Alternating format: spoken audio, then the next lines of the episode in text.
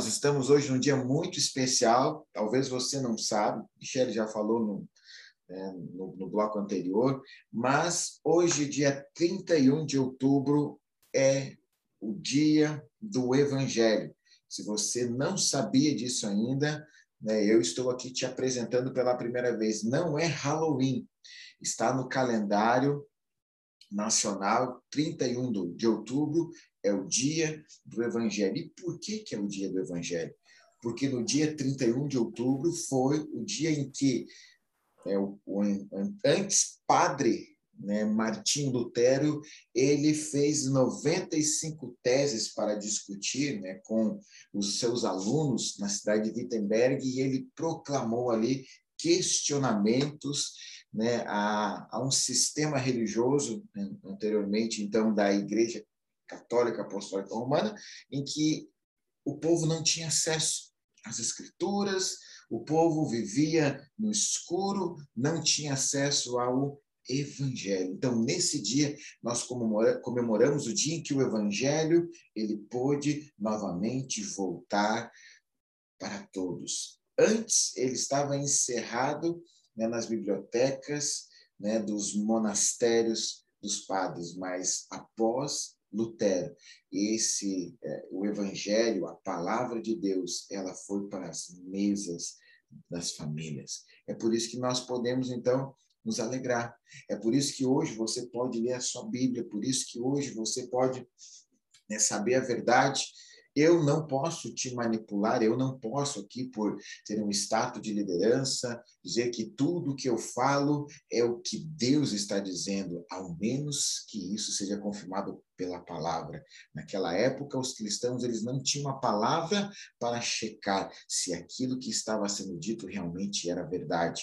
A Bíblia diz que os cristãos de Bereia, eles eram excelentes porque eles ouviam o apóstolo Paulo pregando e falando, mas mesmo depois do apóstolo Paulo falar e pregar, eles iam para as escrituras para confirmar se aquilo de fato era o que ele estava falando. Então veja bem, naquela época o povo estava refém. E infelizmente os líderes daquela época, não digo que até hoje é assim, né? não é, mas os líderes da Igreja Católica Romana naquela época, eles então manipulavam o povo, gerando medo para conseguir então recursos dele mediante né, a venda de absolvições de pecados, né?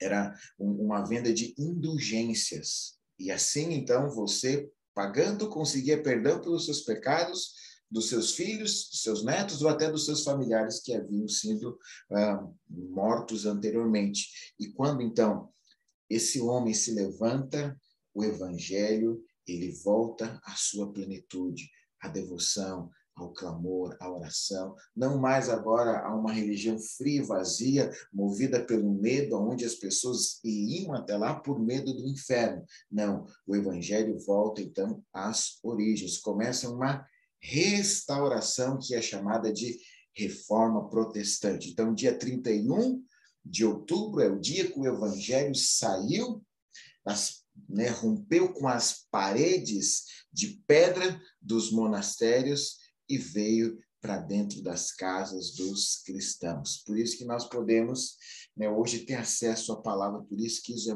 isso é muito precioso. Mas não se iluda, hoje ainda existem dezenas de países onde é pecado ler a Bíblia, onde ler a Bíblia é perigoso. China, países do Oriente Médio, alguns países né, do sudo, sudoeste asiáticos, eles, inclusive, têm, em alguns lugares, é até pena de morte por ser cristão. Por que, que o cristão é um povo tão odiado? Por que, que a palavra de Deus é tão perigosa? Você já parou para pensar? Por que, que se faz, né, se tenta tanto uh, ocultá-la? É porque quando se descobre a verdade, de fato, nós somos livres em Deus para viver o seu propósito. E no dia 31 de outubro, a graça de Deus venceu.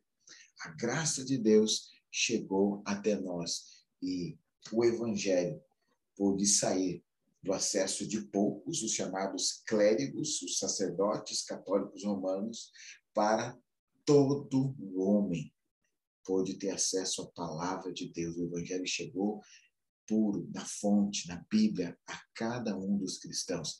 E isso é algo para ser celebrado sempre. Amém? Por isso nós né, hoje vamos fazer uma reunião, né, uma palavra especificamente sobre o Evangelho. E o tema dela é o Evangelho para todos. Eu não sei se você sabe, mas você já se perguntou o que significa Evangelho? Evangelho, né, no original, nas Escrituras, significa boas notícias, né, ou boas novas. E, ele, e o Evangelho foi anunciado né, no Novo Testamento, primeiramente pelos anjos. Quando o anjo né, vai até Maria, o anjo Gabriel, ele leva então boas novas para elas. Ele leva boas notícias, ele leva o quê? O evangelho. Mas ele também né, diz que a boa notícia é uma pessoa, é Jesus. A boa notícia que ele trazia para Maria é que Jesus viria à terra, o Salvador do mundo. E em Lucas acontece uma coisa que eu, eu acho extraordinária. Lucas capítulo 2, versículo 9 e 10. A Bíblia descreve quando os anjos anunciam o nascimento do Salvador Jesus Cristo.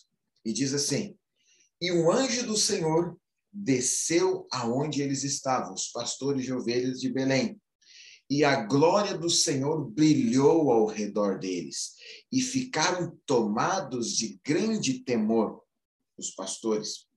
O anjo, porém, lhes disse: Não temais, eis aqui vos trago boa nova, ou boa notícia, ou vos trago o evangelho.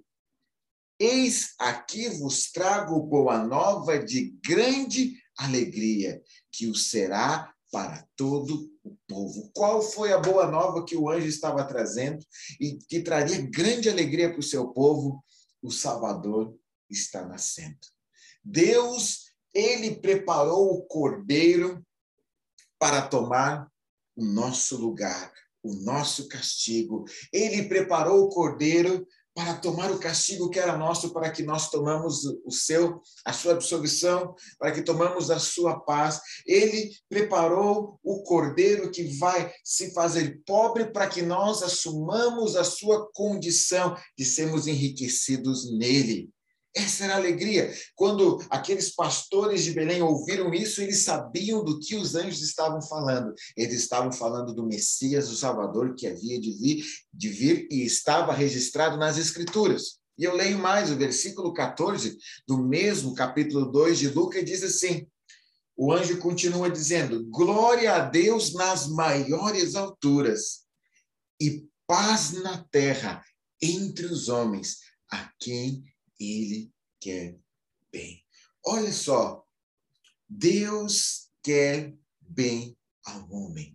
Deus quer bem à humanidade. Deus ama o mundo e amou o mundo, como diz em João capítulo 3, versículo 16, ao ponto de entregar o seu filho único, o seu filho unigênito.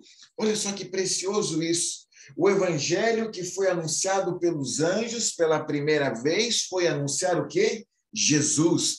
Foi anunciar a vida do Salvador. Foi anunciar que Deus ele agora disse que seria motivo de grande alegria. Foi anunciar que Deus deseja paz na terra entre os homens. Foi anunciar que Deus quer bem aos homens, que quer bem à humanidade. Esse foi o Evangelho. Quando nós anunciamos algo diferente disso, nós estamos anunciando outra coisa. Ou seja, o que, que deve estar nos nossos lábios? Deus ama a minha família. Deus ama o meu vizinho, Deus, Deus ama o meu colega de trabalho, Deus quer paz aqui na minha empresa, Deus quer paz na minha casa, Deus quer trazer grande alegria sobre mim, sobre aqueles que estão à minha volta, mas qual que é a fonte disso? É o meu pensamento positivo? É a minha postura?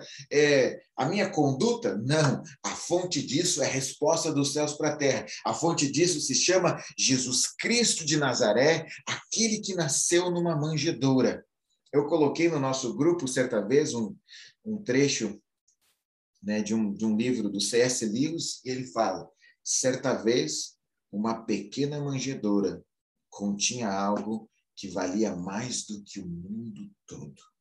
Naquele dia, aqueles anjos viram a glória de Deus. Naqueles dias, eles viram Jesus e eles eles vieram anunciar, porque eu acredito que ninguém pôde ter olhos proféticos naquele momento, entre aqueles pastores, para ver o que estava acontecendo.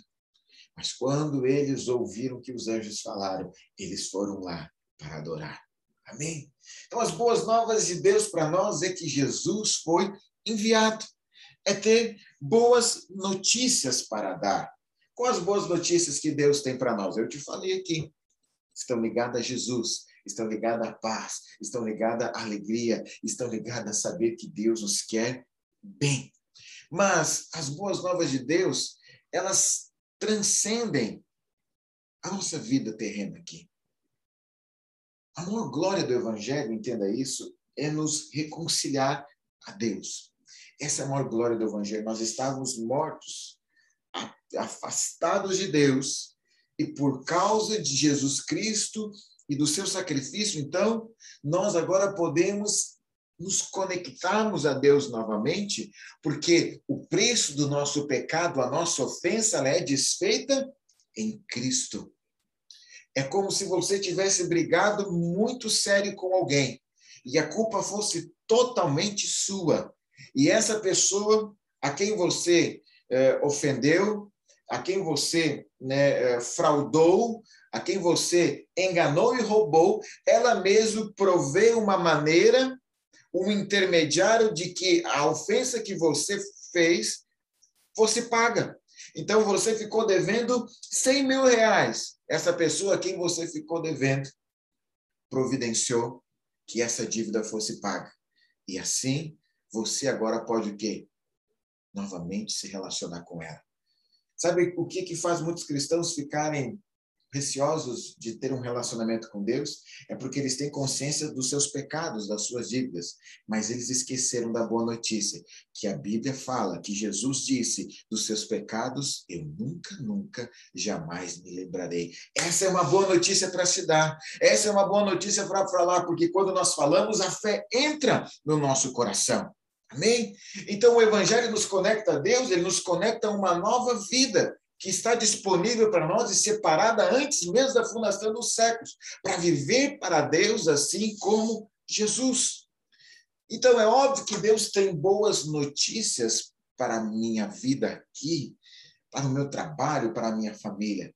Mas seria tolice se eu resumir as boas novas de Deus somente as coisas dessa vida, em ser bem-sucedido aqui, o evangelho, na verdade, ele nos coloca em uma nova posição.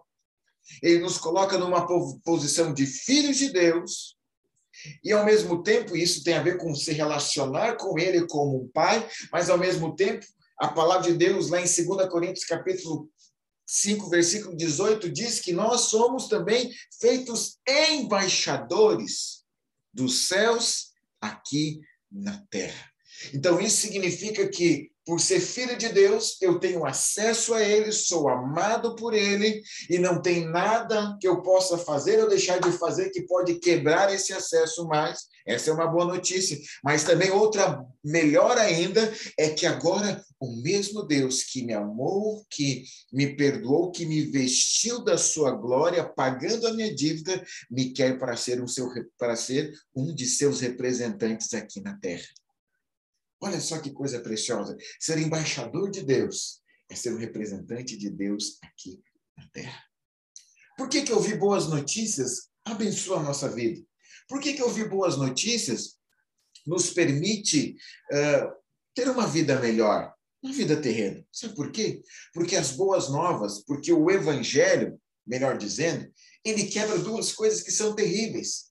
O medo que gera insegurança, o medo que faz nós titubear, ficar com o pé atrás. Será que eu vou né, tomar esse, esse novo passo na minha vida profissional? Mas vai que dê errado. Mas eu tenho uma boa notícia para dar para você. É Deus quem está conduzindo a sua vida. Ele tem pensamentos mais elevados. E se ele falou, ele tem a provisão para essa nova direção que ele está te dando. Então você recebe o quê? Confiança, porque no amor o medo é lançado fora, no evangelho, na boa nova, o medo é lançado fora. E qual é o outro problema que o evangelho quebra? A condenação. De nos sentirmos o quê? Imprestáveis. Nos sentimos alguém desqualificados. Você sabe que quando uma pessoa ela está, vamos colocar assim, em pecado, ela falhou com Deus, a tendência é que ela sente uma condenação tão grande que ela pensa: eu não nasci para ser cristão. Mas existe a condenação também na sua vida natural. Mas se eu tivesse feito dessa maneira, se eu tivesse tomado essa decisão, se eu tivesse tomado esse caminho e você fica então paralisado, como que fica quem está condenado? Paralisado. Mas quando você ouve o evangelho de que Deus ele é a luz que vai brilhar sobre os seus projetos, sabe o que acontece? Você se levanta, você se move, você se movimenta em direção ao propósito que Deus tem para você. Você diz, Ele é quem me abençoa. Não tem nada a ver. Ele é capaz de fazer com que o meu pecado, que as minhas falhas cooperem para o meu bem, porque todas as coisas nas mãos dele são capazes de cooperar para o meu bem. Então, boas novas significa que Deus está falando ao nosso respeito. E o que, que ele fala? O Evangelho. O Evangelho é as boas notícias que nós precisamos ouvir. O mundo precisa, mas a igreja também precisa. Porque o Evangelho não é uma mensagem dentre muitas mensagens da Bíblia. O Evangelho é a mensagem da Bíblia. O Evangelho é aquilo que Deus ocultou no Antigo Testamento, mas revelou em Cristo Jesus no Novo, que Deus ele nos ama, os homens a quem ele quer bem, a paz na terra que ele deseja. Essa é a vontade de Deus. E Jesus, ele veio trazer isso para nós. Eu quero ler com vocês Isaías capítulo 61, versículo 1 e 2. Isaías, versículo 61, versículo 1 e 2. Jesus, ao entrar no templo, ele pega. Naquela época não havia livros. Não dá para você escolher qual que era o capítulo e o livro e o versículo. Eles pegavam né, frações da Bíblia em pergaminhos que se abriam, eles estavam lá guardados, Jesus pegou. E coincidentemente, né? Na verdade, não foi coincidência, foi algo profético. Jesus pegou esse trecho de Isaías que veio 800 entre 800 e 900 anos antes de Jesus e falou de quem? De Jesus. Você vai ver agora no que eu vou ler para você, não é Novo Testamento. Mas você vai ver que Jesus está aqui, já no Antigo Testamento. O Espírito do Senhor Deus está sobre mim, porque o Senhor me ungiu para pregar boas novas para pregar o evangelho. A palavra no original aqui de boas novas é o evangelho. Pregar boas novas aos quebrantados. Enviou-me a curar os quebrantados de coração e proclamar libertação aos cativos e a pôr em liberdade os algemados e apregoar o ano aceitável do nosso Deus. Presta atenção aqui, o ano aceitável do nosso Deus e o dia da vingança do nosso Senhor. Então, existe o ano aceitável do nosso Deus e o dia da vingança do nosso Senhor. Veja bem, guarde bem esses, essas duas sentenças. Ano aceitável, dia da vingança. E Jesus, agora sim, na verdade, eu li Isaías, e agora eu vou ler Lucas 4.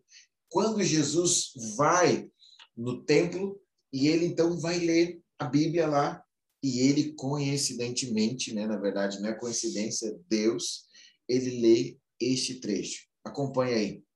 O Espírito do Senhor está sobre mim pelo que me ungiu para evangelizar. Aqui já tem um outro verbo. Evangelizar, ou seja, pregar a boas novas aos pobres, aos quebrantados. Enviou-me para proclamar libertações aos cativos e restauração da vista aos cegos e pôr em liberdade os oprimidos. E apregoar o ano aceitável do Senhor. Tendo fechado o livro, devolveu ao assistente, sentou-se e todos na sinagoga tinham os olhos fitos nele. Irmãos, imagina Jesus entrando na sua casa aí agora, com a glória, com a unção. Ele fala e a Bíblia diz que todos ficaram esperando o que ele iria falar. A glória de Deus estava nele. Deus estava encarnado ali diante deles.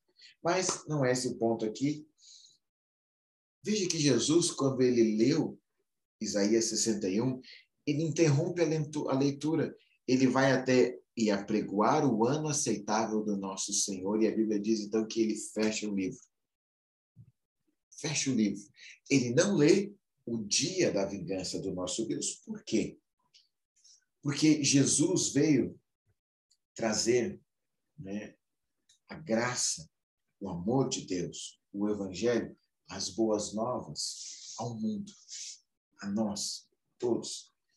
E, e algumas coisas que me chamam a atenção aqui. Primeiro, quando a Bíblia fala né, em, em aceitação, é ano.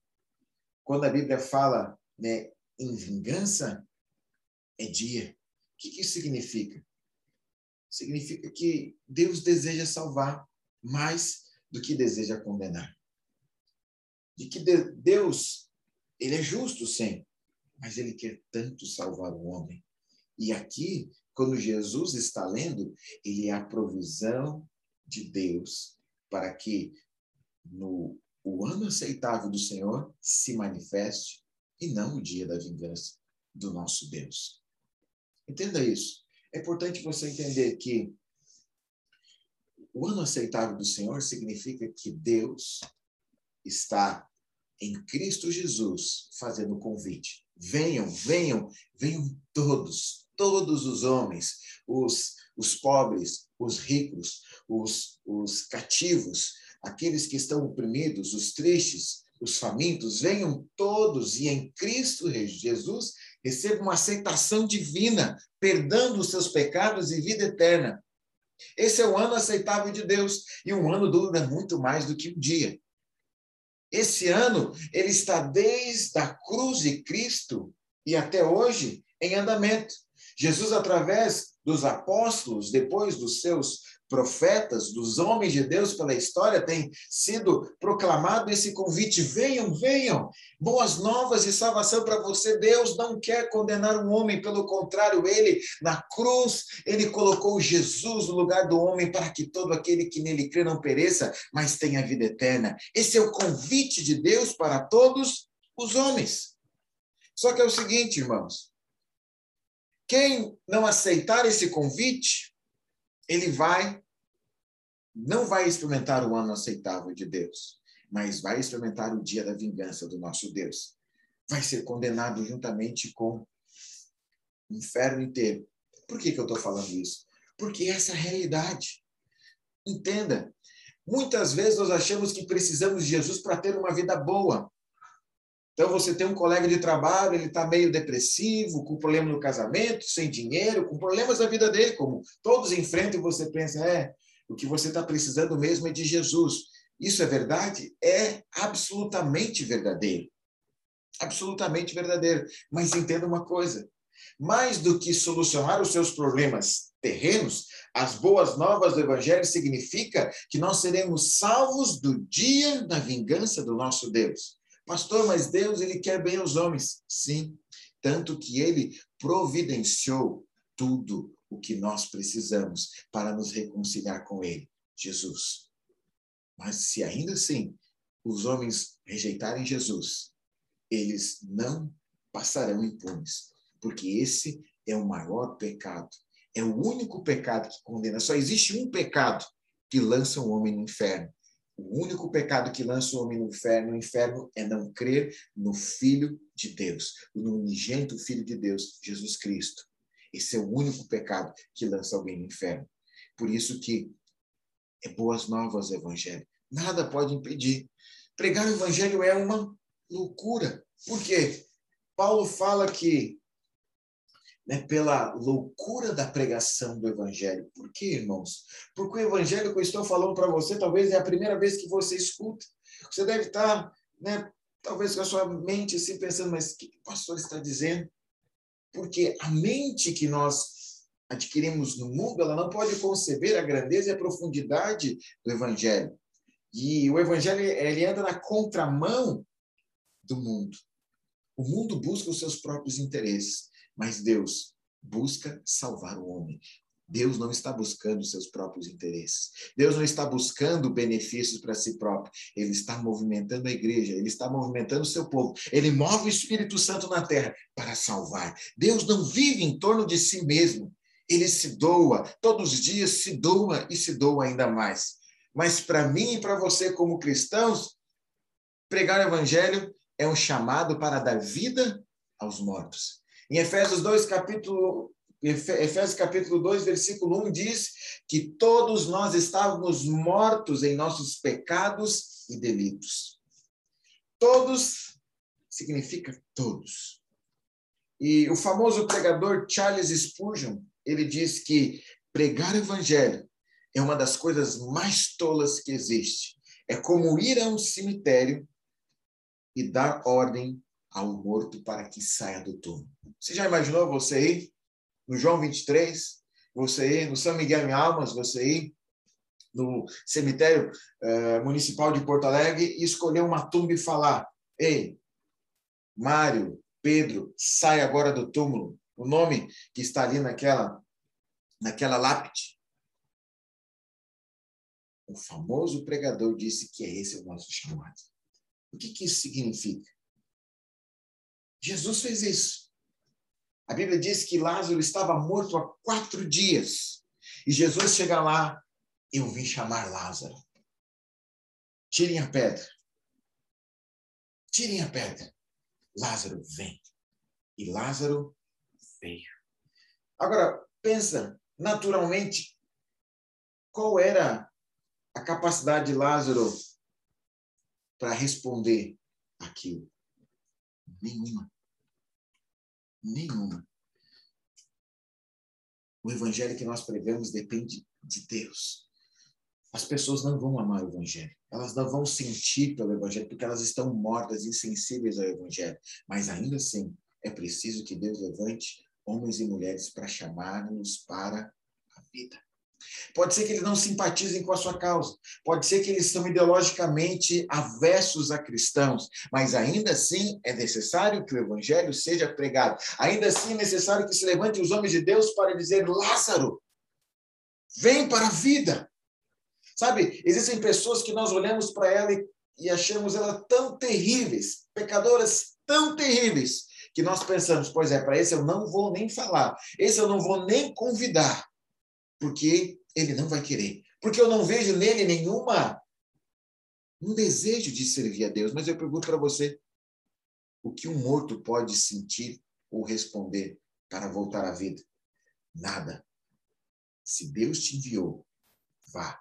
Se nós formos depender da simpatia dos pecadores pelo Evangelho para pregar a eles, nós jamais faremos nós jamais iremos falar do Evangelho para eles.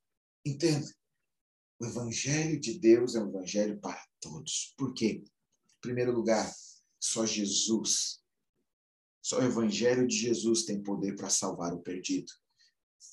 Irmãos, não é a religião evangélica, católica, espírita, não é o budismo, não é as nossas boas obras, não é né, os nossos prédios maravilhosos, nada disso pode salvar alguém. É Jesus, somente o Evangelho que aponta para Jesus tem poder de salvar o perdido.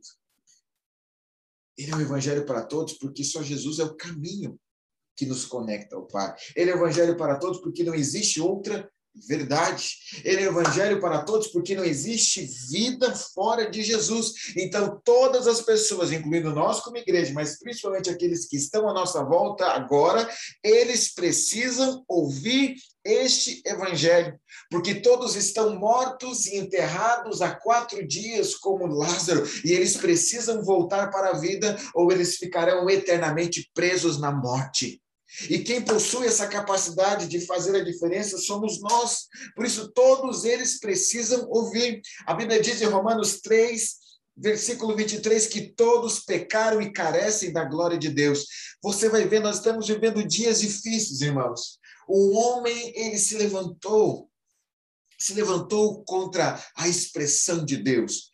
O mundo, e eu falo isso aqui com o coração pesado e triste, mas o mundo, ele tem se distanciado de Deus, porque quando Deus criou o homem à sua imagem e semelhança, o diabo então se levantou para deformar a criação, para deformar a família, para deformar o homem, para deformar a mulher, para deformar os relacionamentos. E o, homem, e, e, e, o homem tem estado debaixo desse juízo de Deus, que nada mais é do que entregar o homem aos seus próprios prazeres e inclinações. O homem precisa ouvir de Deus, do Evangelho, das boas novas, porque só o Evangelho pode salvar. Sabe, você olha para aquela pessoa, mas essa pessoa tem carro, ela tem mais dinheiro que eu, ela está ali no casamento feliz. Eu acredito que tem pessoas que têm uma alegria no seu casamento, mesmo sem ter Jesus. Mas, irmão, ele está indo para o inferno. O que adianta ele ter os celeiros cheios aqui? O que adianta ele ter uma fazenda bonita? Se daqui a pouco, como Jesus disse, louco, essa noite te pedirão a tua alma e o que tem preparados para ela? Essas pessoas que estão à nossa volta, elas têm celeiros cheios nessa terra, mas as suas raízes estão encravadas tão fundo neste mundo que eles não poderão ser ceifados pelos anjos quando Jesus voltar. Oh, que Deus nos guarde também, irmãos. Nós não podemos amar esse mundo, irmãos. Assim, se você, nesses dias, é um cristão e você se sente bem ainda a olhar como o mundo está indo, você precisa orar mais. Sabe por quê? Porque o mundo hoje, eu não gosto de falar isso, parece que eu estou sendo sensacionalista, mas é verdade, irmão. O mundo hoje está se preparando para o anticristo. E eu e você, a igreja, somos um atrapalho, um estorvo. E nós devemos continuar sendo enquanto estivermos aqui, sendo uma voz que se levanta para defender o que cremos. Não podemos abrir mão do que cremos e do que acreditamos. Se preciso for, os cristãos de, toda a era, eles morreram pela sua fé. E nós não vamos abrir mão disso. Por isso, nós somos chamados para semear sempre. Eu vou ler alguns versículos, porque meu tempo está acabando, e eu vou partir para o final. O Senhor nos chamou para semear a mensagem, para defender essa fé, a fé evangélica, a fé das boas novas. Paulo falando aos filipenses, eles falam palavras preciosas. Olha só o que ele diz.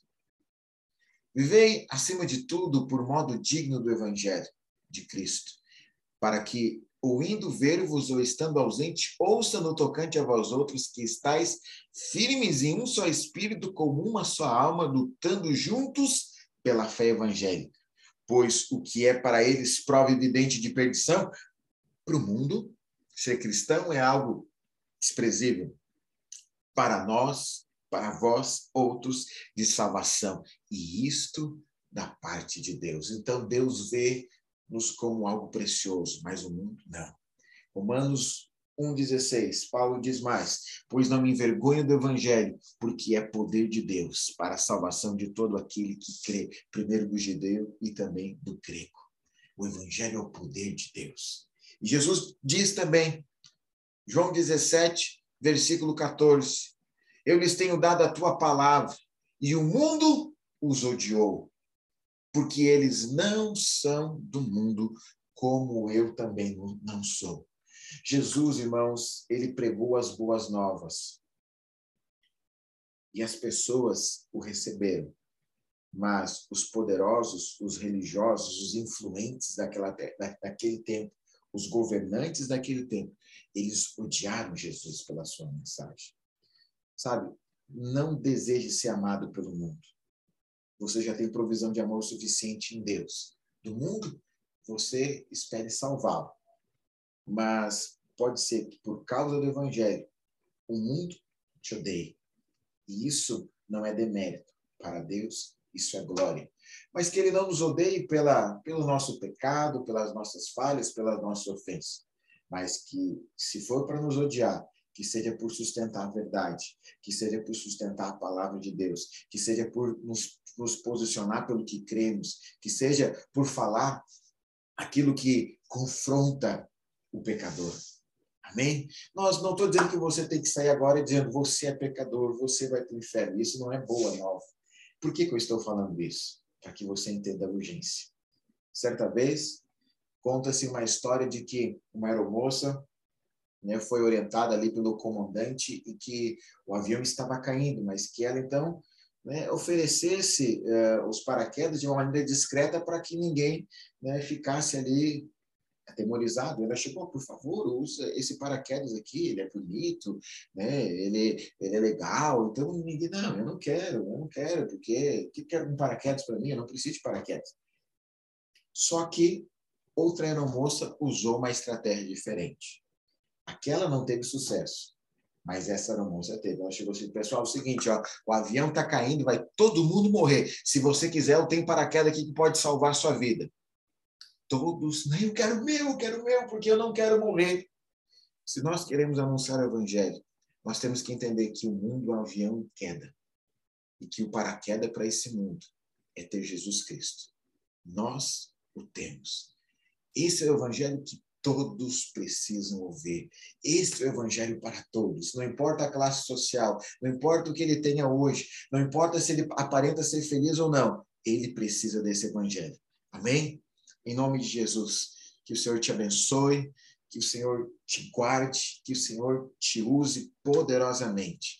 Nós somos sim devedores, né, do evangelho e devedores desse mundo que precisa ouvir do amor de Deus. Deus te abençoe em nome de Jesus. Feliz dia do Evangelho.